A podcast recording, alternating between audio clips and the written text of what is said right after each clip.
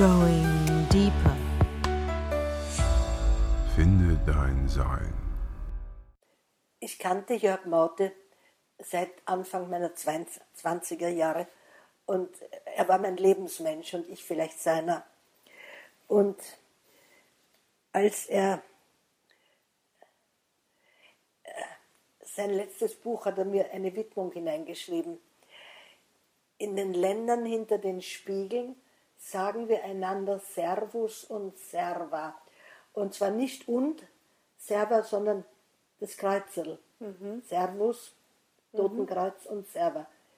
Die Länder hinter den Spiegeln, das ist äh, Lewis Carroll, Alice im genau. Totenreich. Ja. Mhm. Sagen wir einander Diener und Dienerin.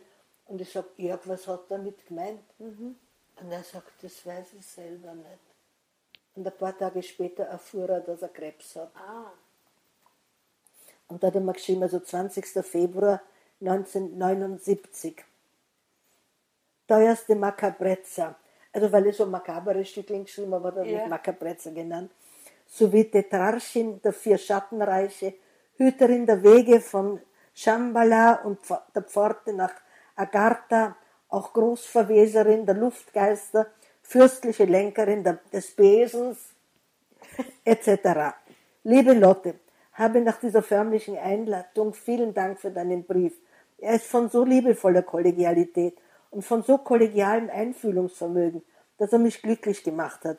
Es stimmt alles, was du herausgelesen hast, dass du vermutest, dass, dass du vermutlich der einzige Leser bleiben wirst, der begreift, dass ich da nicht einen nostalgischen Unterhaltungsroman, sondern eine Mythologie geschrieben habe. Von Wien, die Mythologie von Wien kränkt mich nicht, eher einer genügt. Lediglich in einem Punkt dachte ich mir's anders. Der Ich-Erzähler sollte eigentlich in diesem Kontext und dem sonderbaren Olymp, den ich mir ausgedacht hatte, der Tod sein. Der Tod der Erde. Aber es macht mir nichts aus, wenn das nicht genügend deutlich wird. Symbole haben immer viele Bedeutungen, auch solche, die von Montag auf Dienstag wechseln. Sei bedankt, es geht es gibt nicht viele Leute, die die Courage haben, sich hinzusetzen und einen anderen was Gutes auszuwünschen. Überhaupt unter Kollegen. Und dann erhabener Tetraschin, teuerste Macabrezza, Hüterin der Wege und Pforten etc. Es verlangt mich sehr, euch bald wieder zu sehen. Mögen die Gestirne dafür sorgen, dass es in diesem Frühling einen milden Abend und also die Gelegenheit gibt, vor der Mauer zu sitzen dem Schreien der Kreuze zu lauschen, den Mond zu betrachten und die dazu passenden Gespräche zu führen. Empfehlet mich dem erlauchten Armenier, das ist der Gottfried, Gottfried von Einen, gedacht, in Armenier. Ich sah das, er sah das letzte Mal wahrhaftig so aus, als gedächte er, das Buch Moses in ein Bläserquintett zu übersetzen. Handkuss und Grüße, euer Jörg. Und jetzt schreibe ich, im Oktober 1985 teilte unser Hausarzt Professor Felix Mültschow uns mit, dass Jörg Maute krank ist und sterben wird. Das darf er aber nicht wissen, hat der Felix Mültschow gesagt. Mit ihm darüber zu sprechen wäre ein Verbrechen. Ich schrieb Jörg Maute trotzdem. Und, und Jörg, also mit dir nicht über den Tod zu sprechen, ich meine, nicht zu sprechen wäre ein Verbrechen, selbstverständlich. Ja, ja. Also ich weiß, dass du sterben wirst. Und jetzt müssen wir uns so oft es geht noch sehen. Immer wenn er nach Wien kommt, treffen wir uns. Und wir, wir gehen gemeinsam diesen Weg. Und ich habe das in ein, damals habe ich ein Buch geschrieben, das heißt Nächtebuch. Und da habe ich die Geschichte hineingeschrieben. Mhm. Und, der, und der Professor Milchoch war der Hausarzt, geht an einer Buchhandlung vorbei und sieht das Buch in einer Auslage und denkt sich, ja, die Lotte hat schon wieder was geschrieben. Tritt ein, ließ sich das Buch vorlegen, schlug es an irgendeiner Stelle auf und las. Liebe Lotte, euer Arzt ist ein Trottel. und da war geschrieben, Gott sei Dank hat der Mütsch Humor gehabt und gelacht. Ja. Und das hat, hat man nämlich zurückgeschrieben an der Maute. Liebe Lotte, euer Arzt ist ein Trottel. Warum soll man mit mir nicht reden? Für mich stellt sich da kein Problem. Ich wusste kaum, sah ich die Gesichter meiner Ärzte auf der Stelle Bescheid. Soll ich jetzt rumgehen und so tun, als wäre ich auf dem Weg der Genesung, was mir eh keiner glauben tät? Also rede ich gleich und wart gar nicht erst ab, dass es einer dem anderen hinter meinem Rücken erzählt. Ob du es glaubst oder nicht, aber ich denke, du wirst es schon glauben. Der Tod ist für mich überhaupt kein Problem. Problematisch sind nur die anderen, die mich lieben, die von mir in dieser oder jeder Weise abhängen oder an mir hängen. Also bin ich auch nicht traurig. Im Gegenteil, ich hatte von dem Augenblick, in dem ich es wusste, an ein ungemein euphorisches Gefühl, endlich in Sicherheit zu sein, was insofern etwas komisch ist, als ich an Verfolgungsakt, Verfolgungsangst oder dergleichen nie gelitten habe. Halt so in dem Sinn, mir kann nichts mehr passieren, weil passieren tue ich jetzt selber. Und mit Ernst und im Ernst halte ich es nicht anders als du wohl, mit den gescheiten Alten. Das Leben weiß nichts vom Tod, der Tod weiß nichts vom Leben. Müßig davon zu reden. Genau das ist es, was ich fühle. Unterdessen sind drei Monate vergangen und dieses Gefühl ist geblieben. Und wenn es nicht kokett klänge, würde ich sagen, dass dies die längste Zeit meines Lebens war, in der ich mich glücklich fühlte. Ich nehme es wenigstens an, denn aufs Glücklichsein bin ich ja leider nicht konditioniert worden. Jedenfalls keine Spur von Traurigkeit, keine von Angst. Und ich hoffe, es bleibt so. In den nächsten drei Monaten, mit denen mir, sagten die Ärzte, ziemlich sicher rechnen kann. Genug, um noch ein Buch fertig zu schreiben, Ordnung zu hinterlassen und sogar noch politisch das eine oder andere in Bewegung zu bringen. Weißt du, selbst meine dümmsten Gegner trauen sich nicht recht, mir zu widersprechen. Ein Sterbender ist halt tabu. Und ich nütze das schamlos aus. er war Kulturstadtrat. Ja. Zu meinem Glücklichsein, das nur gelegentlich von physischer Schwäche getrübt wird, dem Gift, das sie mir hier eintröpfeln, um das Vieh in mir zu dressieren, trägt natürlich unglaublich viel bei, dass mir ein Schwall von Liebe, Zuneigung, Sympathie entgegengebracht wird, wie ich es nie für möglich gehalten hätte. Das ist ein Überfluss, ein Surplus des Lebens. Ich stehe da und glaube manchmal direkt zu träumen. Und dein Brief ist auch so ein Juwel in meinem Schatz. Ich küsse dich dafür. Nur logisch, wenn du in Wien bist, ruf sofort an. Es kann sein, dass du mich gerade in einem Tiefpunkt erwischt, an dem ich froh bin, wenn ich mich rühren kann. Aber am Tag darauf geht's gewöhnlich schon wieder. Lasst es gut sein, liebe Fürstin der Zwischenreiche und der fünften Weltrichtung. Das Leben ist schön und das Sterben kann es offenbar auch sein. Immer euch, liebe Fürstin, und auf herzliche Weise untertan dein Jörg. Und sein allerletzter Brief. Mm. Liebe, liebe Lotte, herzlichen Dank für deinen Brief. Ich gebe zu, dass der Schmerz etwas Niederträchtiges ist, aber ich habe kein Bedürfnis zu schreien. Ein bisschen fluchen von mir aus, aber das kann man auch leise tun.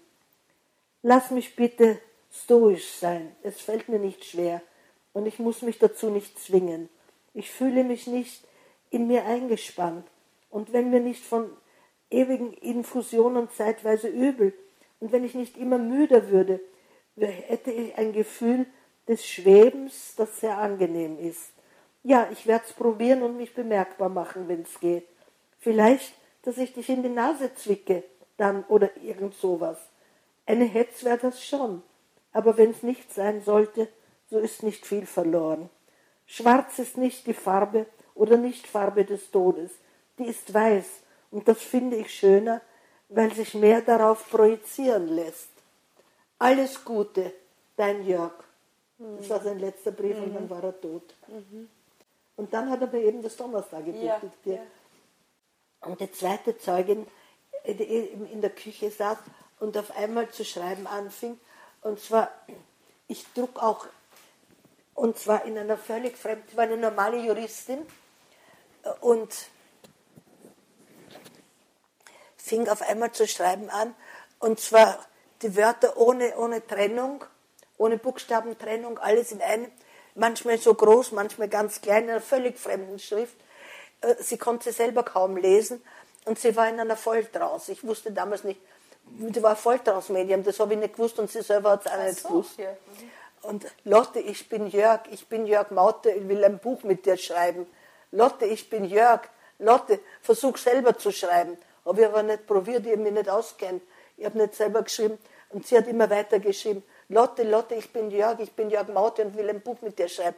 Und ich habe ich hab durch der Nationalbibliothek die hat die Generaldirektorin der war Strebler gesagt, was machen Sie eigentlich mit ihr? Ich sage, sag ich, naja, Altpapier. Sagt sie, nein, ich wäre sehr interessiert. Haben wir alles geschenkt, sogar die berühmte Autographen.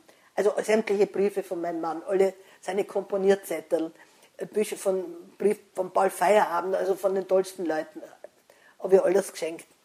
Und, da hab, und natürlich habe ich auch dabei geschenkt diese merkwürdigen Briefe von der, von der unbekannten Juristin.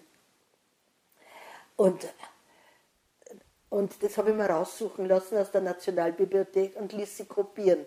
Also wenn, Sie werden sie in dem Buch lesen, ich lasse sie zumindest teilweise abdrucken, es sind zu viele. Und äh, das, das war eine sehr merkwürdige Geschichte. Und wir sind dann Freundinnen geworden, mhm. äh, sie und ich. Und äh, dann ist sie aus meinem Leben verschwunden. Mhm. Und ich weiß inzwischen wo, denn sie ist wieder aufgetaucht. Und zwar war sie, ist sie Ritterin der Ehrenlegion, mhm. der französischen Ehrenlegion. Sie hat das große Goldene für Verdienste um Österreich in der EU und, und ist die Präsidentin aller freien Berufe in der, in der EU. Mhm. Also das heißt, sie ist also eine, ein ganz großes, wichtiges die hat eine irre Karriere gemacht. Und da haben wir gedacht, naja, ob sie bei der Karriere, die sie gemacht hat, sie ist eine der wichtigsten Personen der politischen, ob sie die Geschichte bestätigen wird. Mhm. Und? Ja, sie hat gesagt, freilich, Lotte, das ist ja wirklich passiert. Yeah. Sie hat es bestätigt. Wow, okay. Und hat, und hat gesagt, du, aber wie soll ich das machen? Äh, äh, du bist die Schriftsteller. Ich sage, na, pass auf, ich mache ein Interview mit dir, ich stelle dir fünf Fragen und du beantwortest. Hast du Jörg Maute gekannt? habe ich gefragt. Sie hat so geschrieben, selbstverständlich, als besonders mutigen Politiker, aber nicht persönlich. Und, und dann habe ich also so, so, fünf Fragen gestellt und, äh, und die sind dann auch in dem Buch drinnen, sein, was mhm. eh schon angekündigt mhm. ist. Und dann eben diese Briefe. Und das ist schon merkwürdig. Also, und der Jörg Maute will äh, und das Buch, also das Donnerstagebuch, und das war ihm sehr wichtig, mhm. dass, ich das schreibe. Und da schreibt er eben alles über die postmortalen Zustände. Mhm. Und, eben, und er hat gesagt, Lotte, wir wollen eine Brücke aus Licht bauen, über die einmal jeder gehen kann, dass diese ganze äh, unendliche Trauer und Angst vergeht. Mhm. Also wir wollen gemeinsam eine, eine Brücke und das, und das wollten wir auch wirklich beide. Und und jetzt ist was Merkwürdiges passiert. Und das war jetzt, bevor ich nach Weitra gefahren bin im Sommer. Und, und der, Jörg, äh, der Erhard Busek war sein bester Freund und war, hat mir auch erzählt, er war, er war am Sterbebett, er war dabei, als der Jörg Maute starb. Und die, Jörg Mautes letzte Worte waren, wer werde ich in wenigen Minuten sein? Mhm. Und tot. Mhm. Und ich weiß, der Erhard Busek hat dann noch die die Totenrede gehalten und, und äh, die, die beiden haben sich so, so geliebt also und, und die haben in Österreich die tollsten Sachen gemacht, also politisch und also war super. Es war die Zeit der bunten Vögel und so, es war, es war großartig. Und jetzt im Sommer, bevor ich nach Weitra gefahren bin, in der, in der Hofburg und ich stehe im Lift und steige gerade aus dem Lift auf und auf einmal sehe, da steht ja jemand im Lift. Und es war ein jüngerer Mann, so vielleicht Mitte 30, fröhlich lacht mich an und sagt, Lotte, erkennst mich nicht, ich bin der Wolf. Und der Maute hat mich gefragt, bevor er gestorben ist, was bin ich für ein Tier? Habe ich gesagt, ein Wolf. Mhm. Und sage ich, was bin ich? Du bist ein Käuzchen, eine Eule. Und ich habe den Toten immer Wolf genannt. Das ist auch im ganzen Donnerstagebuch, lieber Wolf, Wolf, Wolf. Und der Fremde im Lift sagt zu mir, und wir, ich sehe ihn auch, und es fährt mir so ein Stich durchs Herz. Und ich wusste, der ist mir unendlich vertraut, aber ich habe ihn nicht erkannt. Mhm. Und er sagt, Lotte, erkennst mich nicht? Ich bin der Wolf. Und in dem Augenblick fährt der Lift nach oben. Ich habe mir selber misstraut. Ich bin in der ganzen Hofburg in allen herumgerannt und habe geschaut, ob irgendein Herr Wolf dort wohnt. Na, wohnt keiner, gibt keinen Herr Wolf. Und dann habe ich gefragt, äh, also äh, es ist so, so gewesen, wie er es gesagt hat. Und dann habe ich in meiner Aufregung habe ich den Erhard Busek angerufen, weil ich war so aufgeregt. Und zwar auf der Handynummer. Und man denkt, hoffentlich ist er nicht gerade in, in, in Indien oder so. Ich habe mal den Kasperl, mein, mein Stiefsohn, den, der war damals gerade Innenminister, angerufen und sagt, Kasperl auf dem Handy, Kasperl, du hast eine komische Stimme auf einmal. Äh, geht's, geht's, äh, wo, wie, wie geht's, geht's da gut? Ist eh alles in Ordnung? Wo, wo bist du denn? In Indien, hat er gesagt. also beim Busse man denken, der auf der ganzen Welt noch immer herumreist. Es war unser Vizekanzler, er war unser Wissenschaftsminister und so. Und ein toller, ein blitzgescheiter Mann. Und in meiner Aufregung habe ich ihn, also sein Best, und habe ihm das erzählt. Sagt er, ja, aber Lotte, der Jörg war doch nie fröhlich. Na, sagt, sag ich, er hat auch ganz anders ausgeschaut und ganz anders. Also ist es möglich, dass der Tod uns tatsächlich verwandelt. Also es scheint so zu sein. Denn sein. wer soll mir im Lift sagen, Lotte, erkennst mich nicht mehr, ich bin der Wolf. Ja. Ich habe das Gefühl, er will jetzt noch was von mir. Und ich frage ihn jede Nacht, Jörg, was, was willst du noch von mir? Was soll ich tun? Und? Noch keine Antwort? Noch keine Antwort, nein. Ja. Also das heißt, Also die Geschichte habe ich jetzt, habe ich daraufhin jetzt gestern der Verlegerin geschickt Ah, und ja. habe gesagt, sie soll sie ins Buch hineinschreiben. Vielleicht wollte er das, das dass, er, dass der Tod eine, nichts weiter als eine Verwandlung ist. Ja. Das heißt also, diese Kontakte haben Sie immer noch, oder? Die habe ich noch, ja. Die haben Sie noch. Ja, aber nicht annähernd mehr so stark wie Ja. früher. Glauben Sie, dass das was mit dem Alter zu tun hat, dass das, Ja. dass das weniger Ja, wird? und zwar habe ich einem alten Freund, den Hannes Fiegel, der auch damals mit mir bei der Rauch äh, geheiratet war, und der hat den Lehrstuhl Theologie, ist jetzt auch schon emeritiert. Und ich sage, Jörg, ich, ich sage, Hannes, überhaupt nichts. Kein Toter redet mehr mit mir, keine Gespenster besuchen mich, überhaupt nichts mehr. Sagt er, na Lotte, du bist alt geworden. Sag ich, das kann den Gespenstern da wurscht sein, die wollen ja keine Gespuse mit mir haben. Sagt er, du missverstehst mich völlig. Es kostet dich jede Menge Energie, mit einem anderen System zu kommunizieren. Und die Energie hast du nicht mehr. Stimmt natürlich. Ja, aha. Okay. Wobei man ja auch vermuten könnte, dass vielleicht ähm, der Schleier noch dünner wird, oder? Naja, ich hoffe, vielleicht also knapp vor dem Tod, dass das noch einmal, äh, ja, Ja, dass der Schleier sich lüftet. ja. Aber im, im Augenblick, das letzte war äh, aber das wirklich eine der sonderbarsten Geschichten. Ja. Lotte, erkennst mich nicht mehr. Ich bin der Wolf. Aber demnach haben Sie keine Angst vorm Sterben, gell? Na, wirklich nicht, ich freue mich drauf. Wirklich? Naja, äh, es ist nur das Problem, äh, es sollte wirklich, ab einem gewissen Alter sollte man in der Apotheke äh, äh, kriegen das Mittel, also Morphium oder Opium oder was. Ja. Und äh, ich habe versucht, mir es zu beschaffen, hoffnungslos. Ja. Und jeder, ab einem gewissen Alter hat jeder Mensch Angst, der Pflegefall zu werden. Klar. Und das Thema ist, das einzige Thema unter alten Leuten ist, wie räume ich mich weg? Und ich weiß, ich habe zwei linke Hände, wie ich immer es mache, werde ich es falsch machen. Und ähm, jetzt, ich habe gedacht, also Sterbefasten. Hab da, also, also wie lange das dauert, naja, drei, drei Wochen oder so. Glaube ich gar nicht, dass es so lange dauert. Also, ich, ich, also im Internet, ich habe es, ich, Ja. ich google jetzt allerlei Sterbefasten.